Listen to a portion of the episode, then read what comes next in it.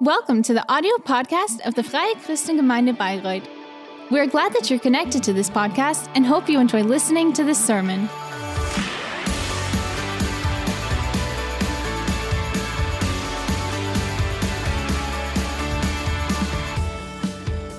I want to pray. Start with prayer. God, I thank you that you are here, that we can experience your presence, that you see each and every one here. Please prepare our hearts so that we can receive what you, your word, and there's so many good things that you have laid in our lives. And I want to, yeah, pray that your Holy Spirit will reveal us. Thank you for the ushers.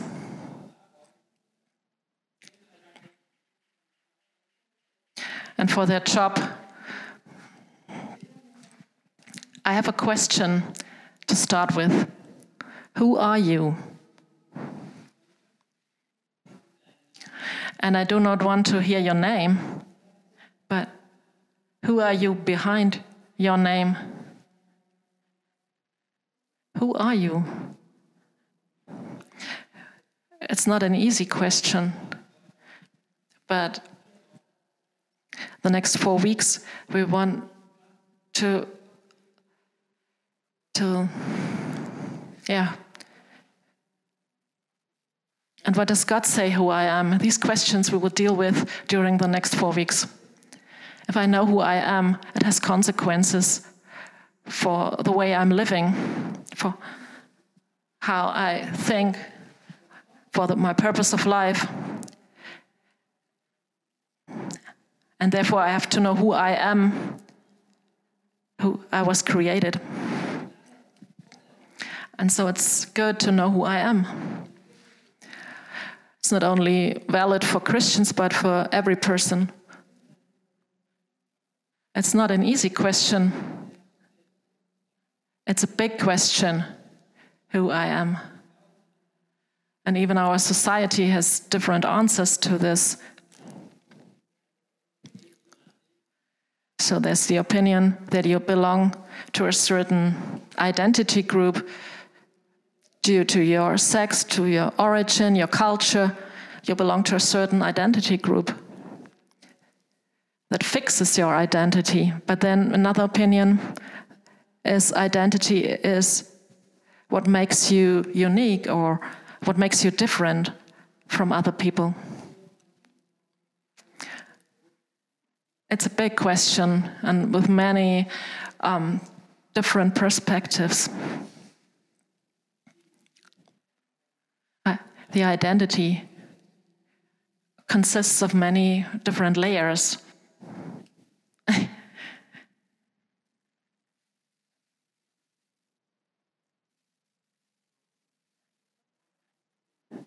I just brought the layers with me. So that's it says on my t-shirt, everyone. Everyone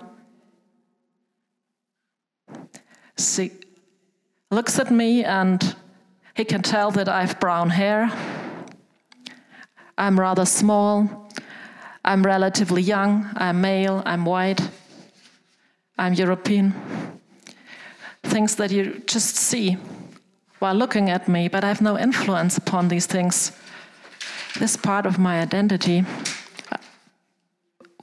is the way I was born. I was created.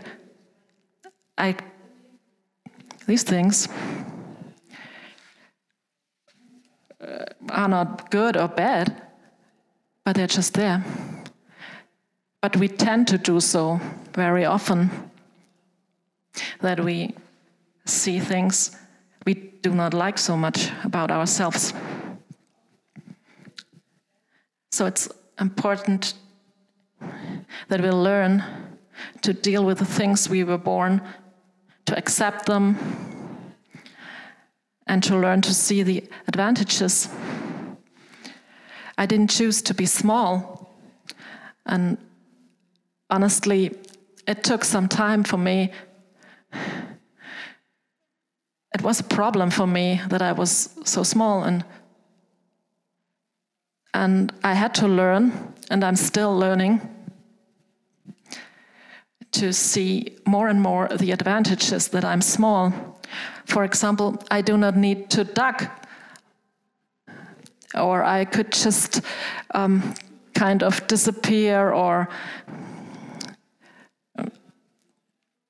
if you are in a group and some yeah it's not so easy then you just you just draw back and people don't don't see you so maybe you've also some parts of your identity that you have not chosen but where you can discover the advantages and make the best out of it. That's the first layer. The layer everybody sees. But if you get to know another person close, more closely, then you find another layer about this person.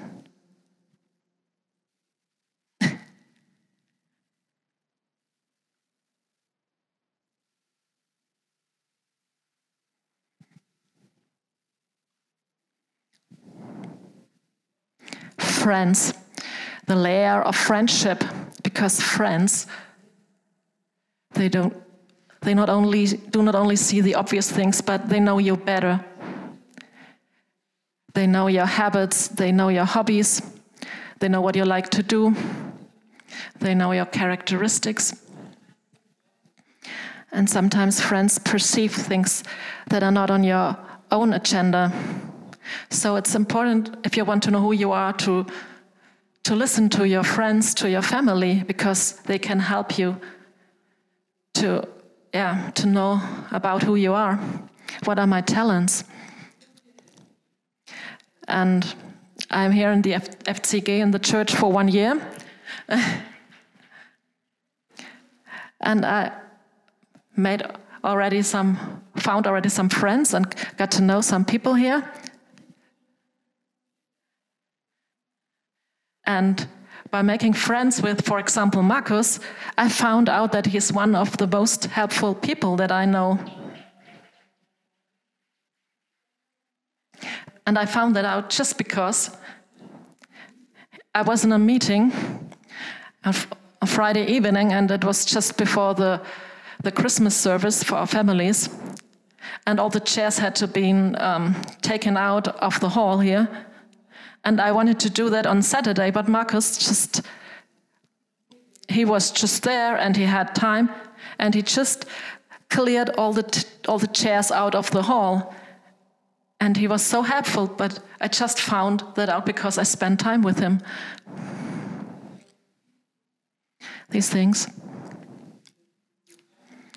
Or this layer of friendship shows who we are, and it's more about our characteristics about the things we are good at. But there's one more layer.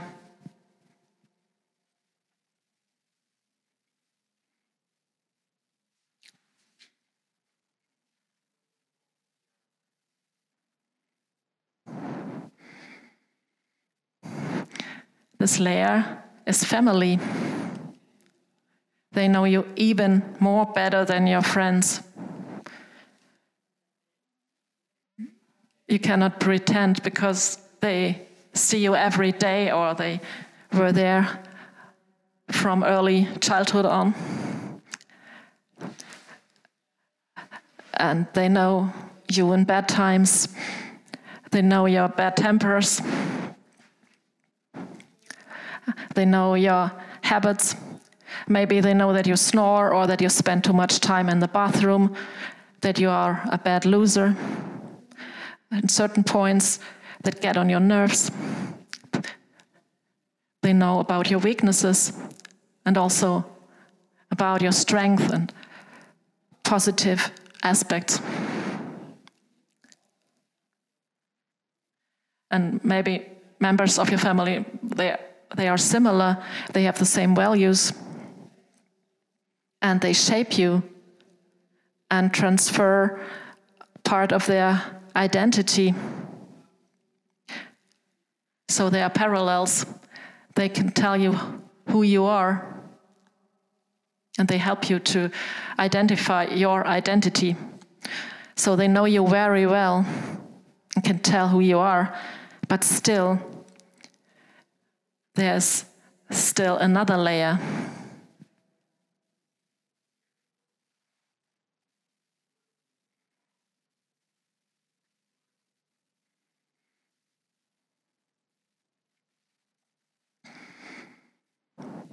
And that's me, the layer that only you know about. These are your feelings, your motivations, your thoughts. And every person is unique regarding DNA, but also regarding personality, talents, goals, dreams. And now,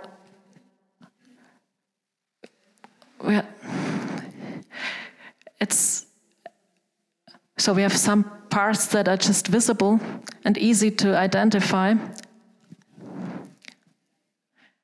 Your characteristics, what, yes, but also your history, the way you were shaped. But then there's the perspective, your own perspective. What do I feel? What are my dreams? Identity depends on the things other people see in me, but also the things that are within me, that are inside.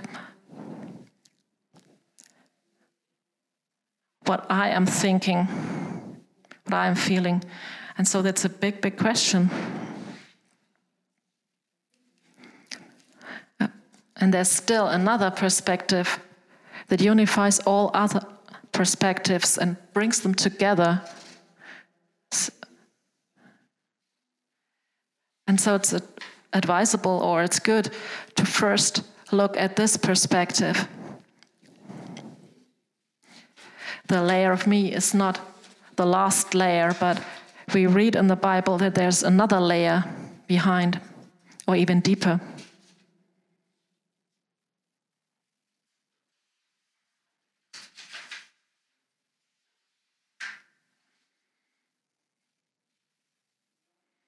And that's God. We have an identity given by God, and that's the identity we want to look at during the next four weeks. How does God look at us? And we want to look into the Bible. What does the Bible tell us about our identity? And today it's kind of the foundation, it's valid for each and every person. And I, I want to look at two points.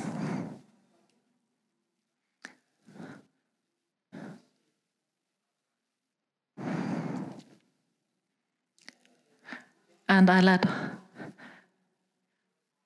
and it's King David in the Bible, in a Psalm 139. And there David speaks, Oh Lord, you have searched me, and you know me. You know when I sit and when I rise. You perceive my thoughts from afar. You discern my going out and my lying down. You are familiar with all my ways. Before a word is on my tongue, you know it completely, O oh Lord.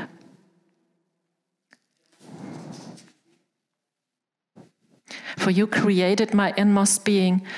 You knit me together in my mother's womb. I praise you because I'm fearfully and wonderfully made. Your works are wonderful. I know that full well. My frame was not hidden from you when I was made in the secret place. When I was woven together in the depth of the earth, your eyes saw me unformed, saw my unformed body all the days ordained for me were written in your book before one of them came to be. David says very clearly that God created us. The Bible tells us that we were created by God. That's what we read in the first pages of the Bible. God created us. We are not here by accident. That there is a creator, there's a reason why we live. Our life makes sense or has a sense, has a meaning. Our God given identity includes that we were made by God, created by Him. And that also means that God, as your creator, knows you even better than you know yourself. And that's why He's one layer deeper than the me. And we read in this psalm that God even knew us before we were born, and that He knows about our future. He knows what we will experience, what we will do. He is not bound to time and space, He's outside of time and space. And because He is our Creator, He knows best who we are. He knows about all our outer perspectives, but also our own perspective. Only we know about, but He knows. He has created us. And David also says that we were made artfully. And he says, God works are wonderful. Uh, and we are God's work. And so we are created wonderfully. And God created every person with so much love and genius. And everybody, everybody is, is an artwork. You are an artwork made by God. He's given you talents, feelings, dreams, characteristics that make you unique. A unique and wonderful artwork. He has made you wonderfully. And this God given identity shall make you aware how precious you are, how much value God has placed in you. You are not just some cells, but something God has created as an artwork. And no man is able to just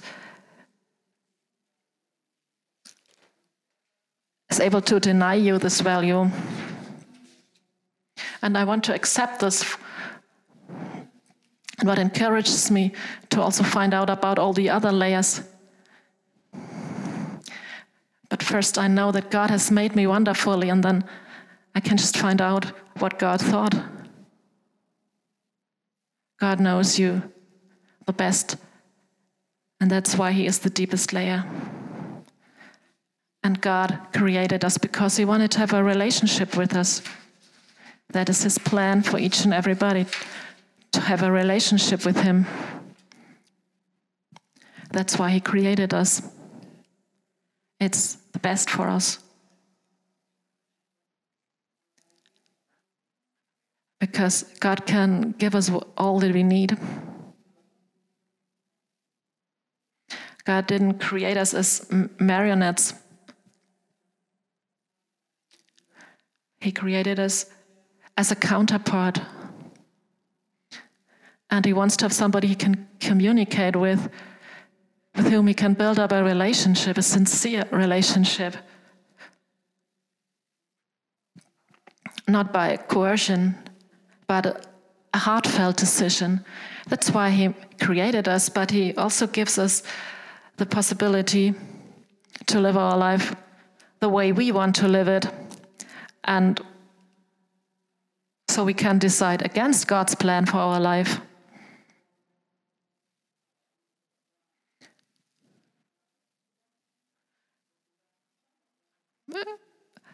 And that's why we, we can, yeah, have the desire to be like God and to reject His plan and to live our own way or doing our own thing. And because God has not only created us, but all other people, and wants the best for all. And if we start to live, or if we start to do our own thing, then we will hurt other people because of our egoism, because we because we are led by, our, by egoism. And then we are guilty and we sin against other people and also against God.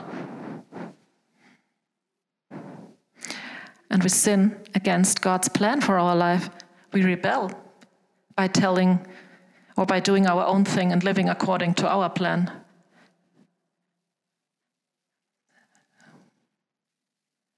Because by this we say we know better than God. And that's what the Bible calls sin.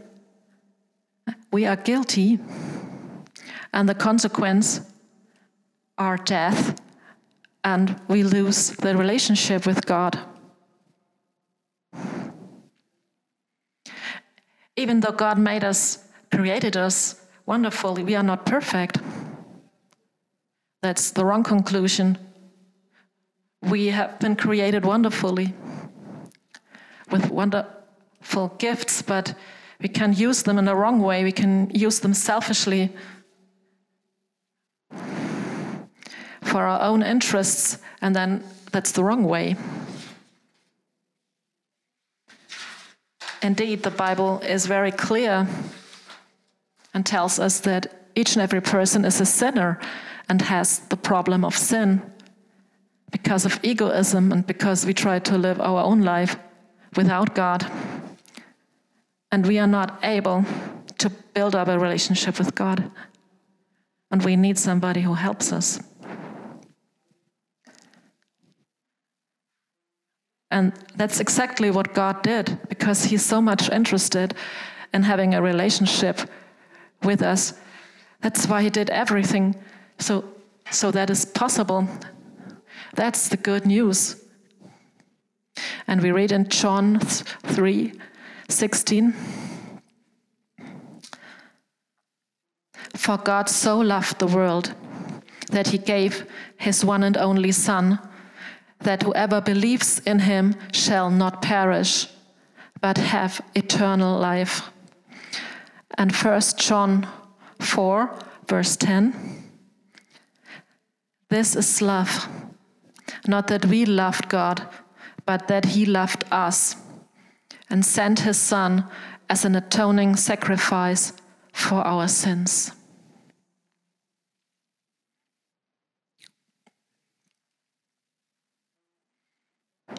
That's the second point of our God given identity we want to look at.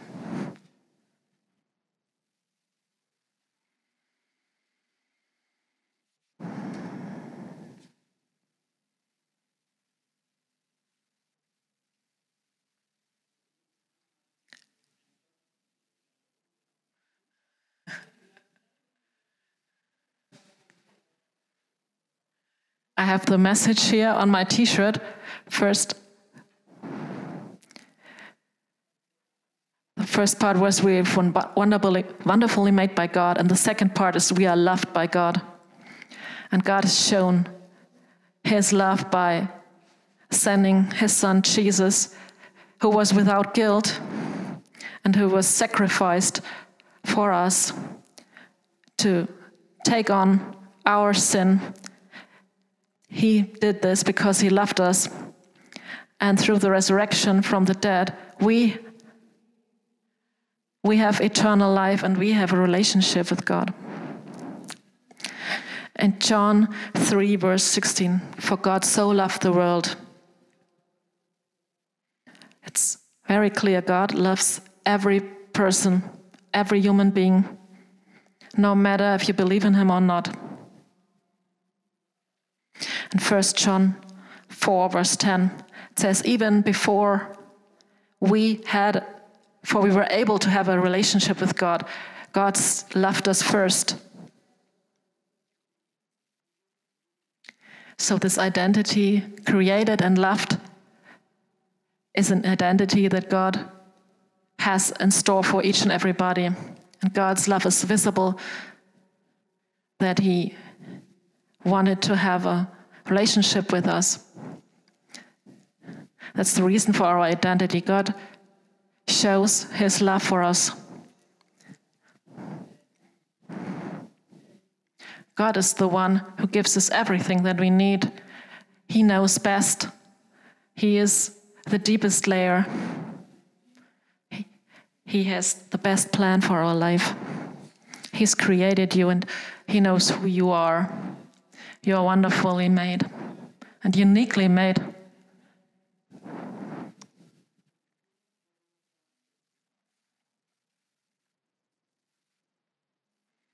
This identity tells us that we are valuable, no matter what other people say about us. You are wonderfully and uniquely made and loved by God. That is your God given identity.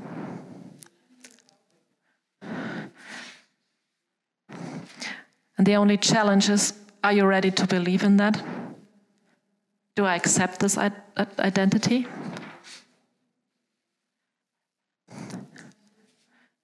Because you have to accept that there's another layer, that there is somebody who knows best who I am and who tells us or shows us in the Bible how we shall live. I want to live you like this because it's the best for you. Am I ready to accept that God gives me my identity? Do I believe that I have a God, a God given identity? Do I trust that God has good plans for my life that are better than anything I could plan. Doesn't doesn't mean that God's will is always against my own will. But if I am in a situation and I realize God has another plan for my life, then I do I listen to my own ego or do I listen to God because God has the better plan for my life? Do I submit and surrender to God? Am I ready to give up the control over my own life? Because that's trusting. To lay my life into God's hands? Am I ready to surrender so that not my will, but God's will be done. And that's not, that's a decision I have to make again and again. Even though you know about your identity, it's still the question do I listen to God's will or to my own will? God's layer is so much deeper.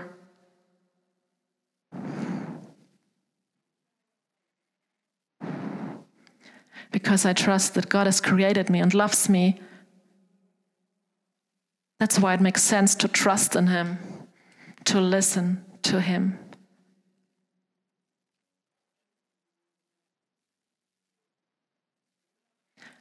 God says to us, You have been made uniquely and wonderfully, and you're loved unconditionally. But what do I do with this knowledge?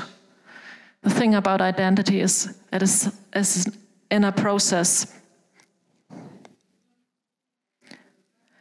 It's difficult to get to put this into practice before I have to understand, I have to accept it.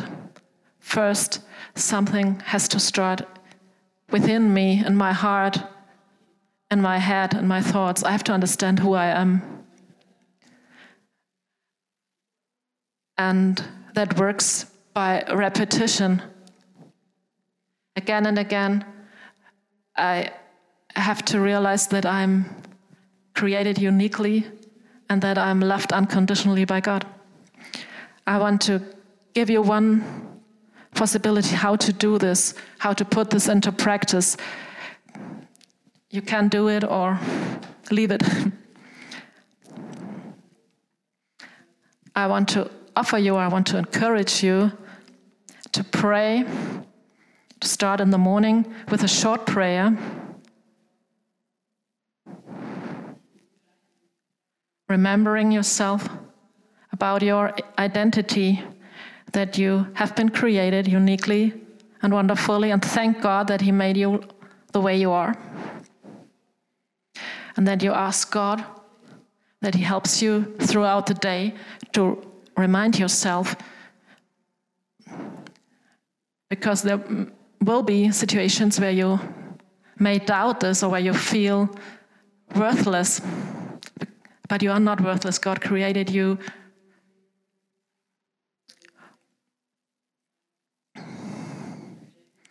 So ask Him to show you how valuable you are and how much He loves you.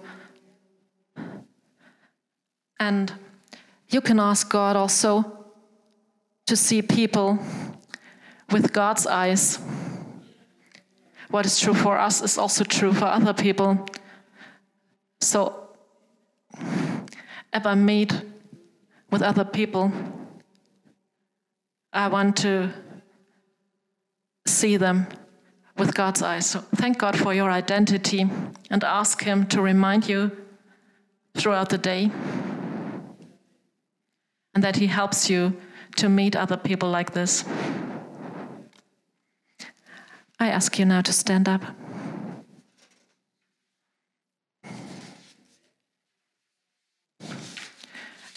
Because that's the first decision.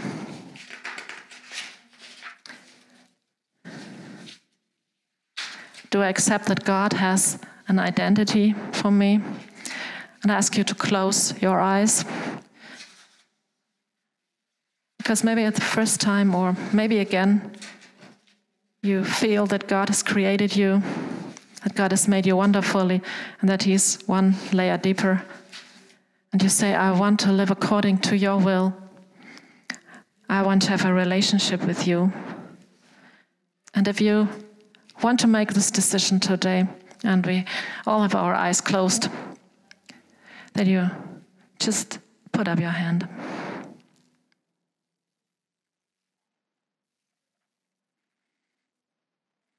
God, I thank you that you are with everybody who's decided for you. That you show us, reveal to us our identity, that you are with the persons who have decided for you, who have realized that you have the best plan for our life. Thank you that you want to have a relationship with us, that you've done everything for it. And I want to ask you to bless this person, to give them strength, to strengthen their identity. And I want to pray for every person that we know who we are in you, that we have been created wonderfully, and that we are loved unconditionally. Thank you, God, that you've put so much in us. That throughout the next weeks we will, yeah, you will show us even more. Just bless each and everybody here. In your name, Jesus. Amen.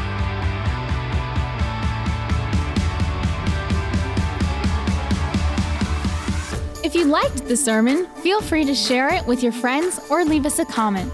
We would be glad to personally get to know you, and you're warmly invited to visit any of our Sunday services. You can find more information on our website at www.fcg-bayreuth.de. There, you can also write us a personal message if you would want to know more about a Christian life with Jesus or have any other questions about the Christian faith. Till next time, goodbye!